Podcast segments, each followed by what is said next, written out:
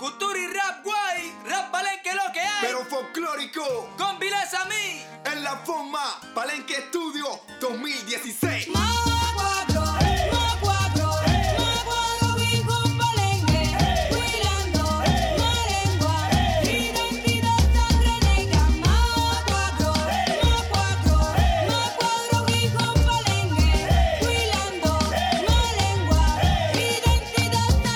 Welcome to Radio Nepantla, a podcast by El Nuevo Sol, the multimedia site for the Spanish language journalism program at California State University at Northridge.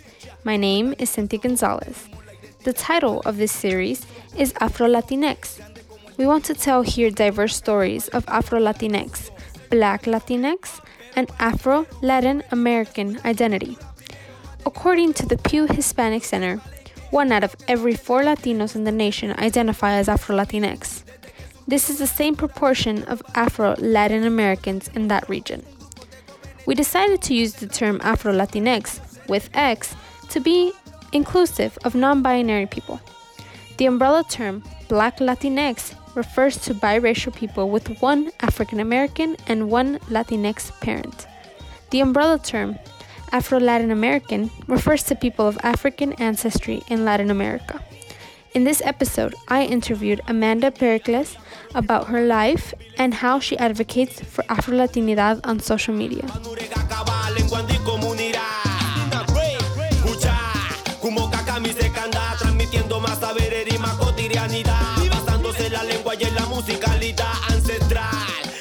My name is Amanda Pericles, um, and I use she, her pronouns, and I'm currently 28 years old, living in Rhode Island, Massachusetts, and I identify as a Dominican American.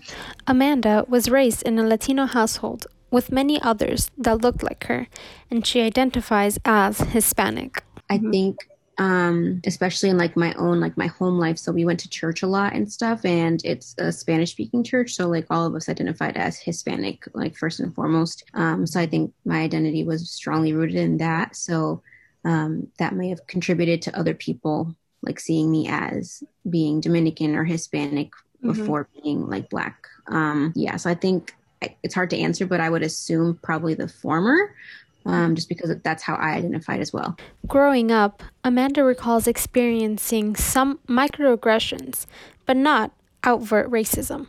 In terms of like outright discrimination and like racism, um, it was something that I didn't necessarily like either I didn't notice or I didn't really um, experience it much because of where I am. I think in the East Coast up north. Um, so as opposed to like some of the more blatant discrimination and racism that you might find in other places up here. Sometimes it's more passive or it's in the form of like microaggressions.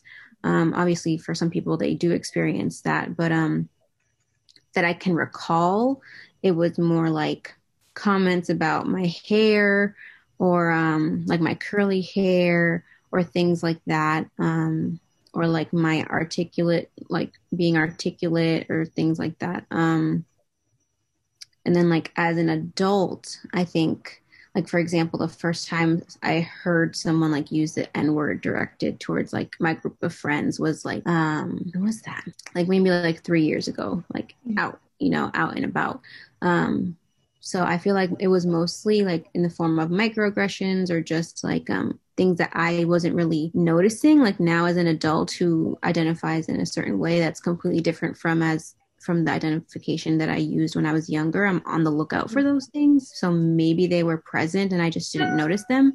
Um, but yeah, it was, I feel like it's different, especially since I'm up north um, and because of the way I identified too.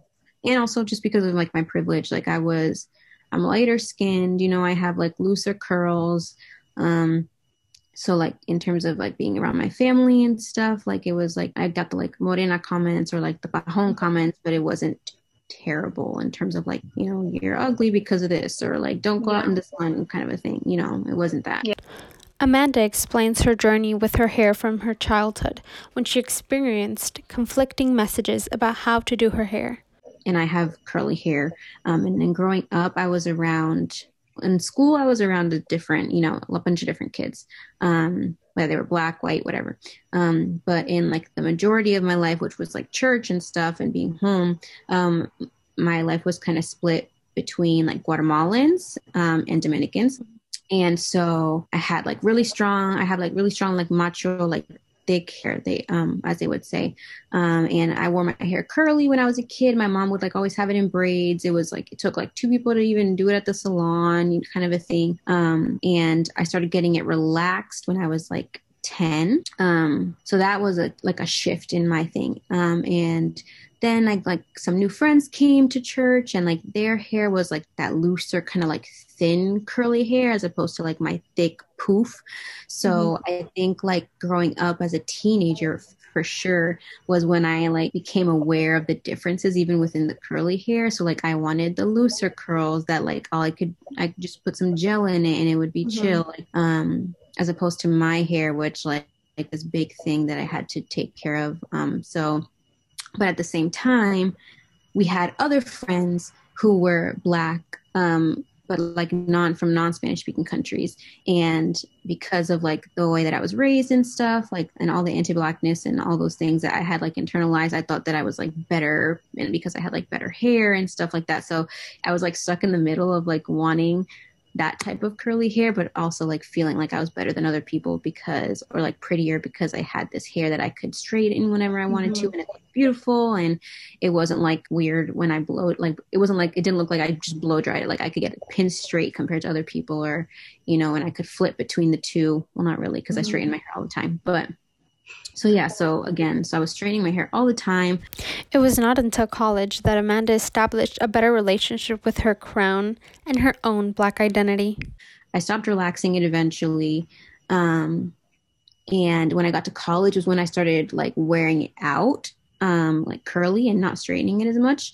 Um, and I think that's kind of what jump started like or was the catalyst for my like racial identification like changes as an mm-hmm. adult so I started wearing my hair naturally. And then just being in college and being in a different environment, you know, like I was hanging out with a certain type of people and I was like asking myself these questions about like who I was and where I felt at home and where I felt like accepted and where I didn't feel accepted or differences that I felt with different demographics. And I, I just like kind of realized that, um, that like I was black. Um, and it wasn't like I was a special black because I was Dominican. Like I was just black, you know? Mm-hmm. Um, so I think the hair bit in particular was like kind of one of the big things that I always say was the catalyst for like my identity and um, kind of changing my rhetoric around how I identify. So after that in college, you know, I was wearing my hair curly all the time. Um, and now as an adult who's 28 you know it's like a, a, big part of my identity i just like chopped it off the other day um or like a couple months ago for the first time in like forever it's the shortest it's ever been and it was like very strange. I said I tell people that it's like it was like my crown that like I had to learn to love, you know? So like after years of telling yourself that it's something that you should love and that's like beautiful and like that's like your crown, um, you start to kind of get attached to it and it like becomes now a symbol of like your beauty, right? That you had to work so hard to like associate with beauty and you. And now Amanda's learning how not to let her hair define her femininity, her beauty, or her blackness. I had a big, big hair that everyone knew about. I had long, big hair that, you know, would sit on top of my head. So then it was like kind of switching it now, right? To like my hair isn't just me. It's not my beauty. It's not what determines whether I'm beautiful or not. Mm-hmm. Um, so I had to like kind of take that jump and I've had to like switch that mindset. Like, you know, hair does not equal femininity, especially in like our culture where long hair is what's beautiful, right? Yeah. Um, so that's kind of been the journey. I've had lots of like ebbs and flows with the hair, but now it's like hair is hair. Yes, it's like beautiful. And especially as a black woman, it's something that defines us and that we take really great pride in. Um, in loving and in learning how to love it, but it's also like it doesn't define who I am and it doesn't define what makes me feminine or a woman or beautiful. Um, so that's kind of where I am now. For Amanda, college became a transformative place that helped her define and continue redefining her identity. I always say that like once you open your eyes to like problematic things about yourself or like about the world in general, like once your eyes are open to that, like they're open to so many other things, right? So like in college I had to unlearn like colorism, well, like probably even after college, because I was still like thinking certain things, right? So, like, in college and after college, I had to unlearn colorism, like anti Black things that, you know, we grew up as Hispanics thinking or as Dominicans in particular thinking. Um, and then as that goes, it's like unlearning like misogyny and like patriarchal things. And then, like, as you keep going, it's like, homophobic and transphobic things, especially someone that grew up in the church who thought all these things, these terrible, like homophobic, transphobic, by all these things.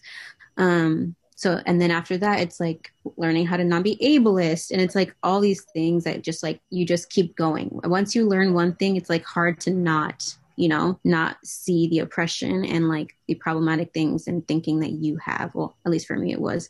So it's like something that's like a continuous, like evolving learning process that from college till now, like I'm a completely different person. Like if you went back to like, I started college in 2010 like me now compared to then like all those things that i just mentioned were deeply ingrained in like my thinking and like like sec- like slut shaming and like sexual like freedom and like all these things like all those things were just part of who i was and what i was taught and what i was thinking at the time. And after college they just like went out the window. So one by one but slowly. No soy ni de aquí ni de allá is a phrase that is very meaningful to many. In amanda's case as a first generation american she feels she belongs to this country. Here, i feel like my stance or like my experience with that phrase is like a little bit different especially since i feel like i'm much more i'm like americanized than most people and not as tied to dominican culture. Um, but it still kind of does apply in the sense that in like the stereotypical sense especially now that afro-latinidad is popular where you know you see women like me especially the ones that have like a little bit more pretty privilege like pretty privilege quote unquote or like the hair or like lighter skin or whatever um, not feeling accepted by too like too Latina for the blacks and too black for the Latinas. So it's like in that sense, that's kind of what I felt or what I felt growing up. Um, so in terms of ni de aquí ni de allá as a Dominican American born here, um, I probably would feel like tu de if I went to DR, right? Even among my friends, like my friends that I grew up with, like their parents either don't speak that much English or like, you know, they speak majority Spanish at home or like they grew up, even though we were like a very strict conservative like upbringing like they now now they still listen to all the music or like they mm-hmm. talk in all the slang and like i'm like i don't even know what that means. Like I, if you ask me what that was like i wouldn't even know. So like yeah i feel like there definitely is something where i feel like i'm a little more american than others um and i feel it sometimes i'm like oh, I wish I were like in tune with it, you know? Yeah. Um, so yeah, I definitely do feel it sometimes. Many people have privilege and are not aware of it, but Amanda is. But her privilege was not her inspiration to start advocating for Afro Latinidad and finding a community to learn from and to share experiences with. So, again, there yeah. I go, not knowing and not understanding the privileges that I have. So, um, it was something that I had to come to learn and like actively think about like oh am i taking up space for people who have been doing this work for like years right who don't get put on a pedestal who aren't called for the interviews or who aren't put on the podcasts and put in the magazines you know so it wasn't something that i thought about it was more of a like a personal thing for me that i wanted to kind of discover and explore just like publicly, you know, mm-hmm. that kind of turned into like me learning from these people that I just talked about who have been doing the work, right?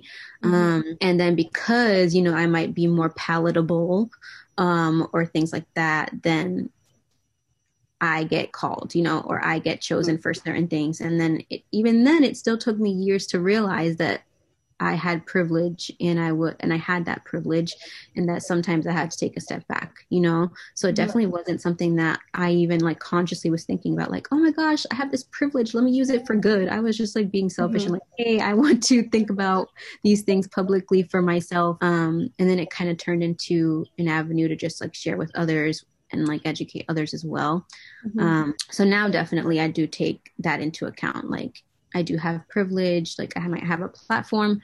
Um, so I try to just disseminate as much information as possible and be as much of an advocate for people as I can, as many people as I can, as much as I can. Amanda is a hardworking mother to a little girl. Her daughter is also part of Afro Latinas. She explains how she is going to raise her daughter the best way that she can and instill teachings that were not offered to her and teach her about her roots and privileges. I was raised in New England. Um, I didn't really go out much, you know. I was raised by like parents who like valued respectability politics and all that. And um, my partner um, was also raised in like the same denomination church, but like in the South, but also Caribbean parents who deeply value respectability politics and speaking proper and going to school. And because that makes you better than other people or that makes you, you know, but puts you in a better position. And so it's, it's going to be like a fine balance of like giving her all the opportunities to get forward in life, but also teaching her that, you know, it doesn't make you better than, than another person um, and also understanding like the privileges that she has right? So like you have this privilege of potentially going to school or like going to a private school for college or for even high school maybe or you have two parents at home or we have this income or you know and even now like i don't know what she's going to look like when she grows up but she's you know she's a pretty baby. Like she she doesn't she didn't come out with my hair. She has straight hair right now that's like starting to curl. So i'm just like i don't even know what you're going to look like you know? So i think it's it's going to be hard. I feel like every parent probably is like, what do I even do? And that's kind of like what I'm thinking about all the time, you know, like, mm-hmm. how do mm-hmm. I do these things? And I think we just start with like responsive parenting and like careful and gentle parenting.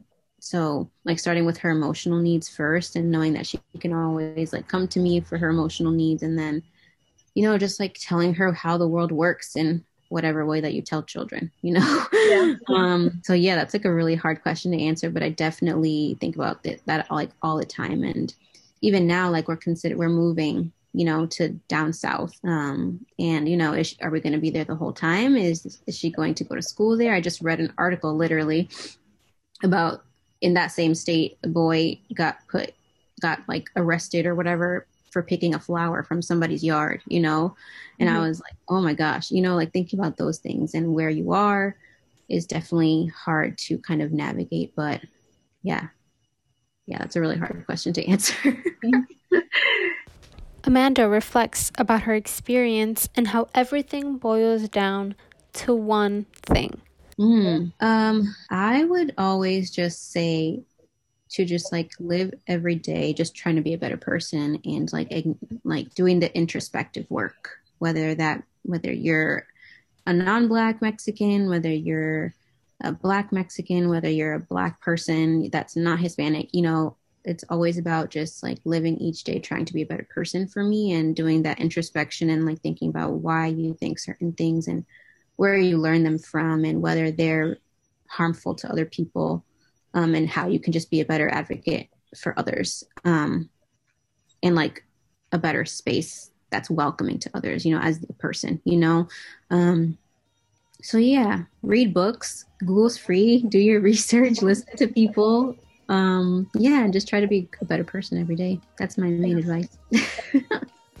Thanks for listening to Radio Nepantla, La Voz que Traspasa Fronteras. We invite you to listen to the rest of the series Afro Latinx we will tell you stories of Afro Latinx identity. Listen to our podcast on your favorite platform. You can also check our SoundCloud channel, El Nuevo Sol, or our website, elnuevosol.net. This was a production of El Nuevo Sol, the multimedia project of the Spanish language journalism program at California State University Northridge.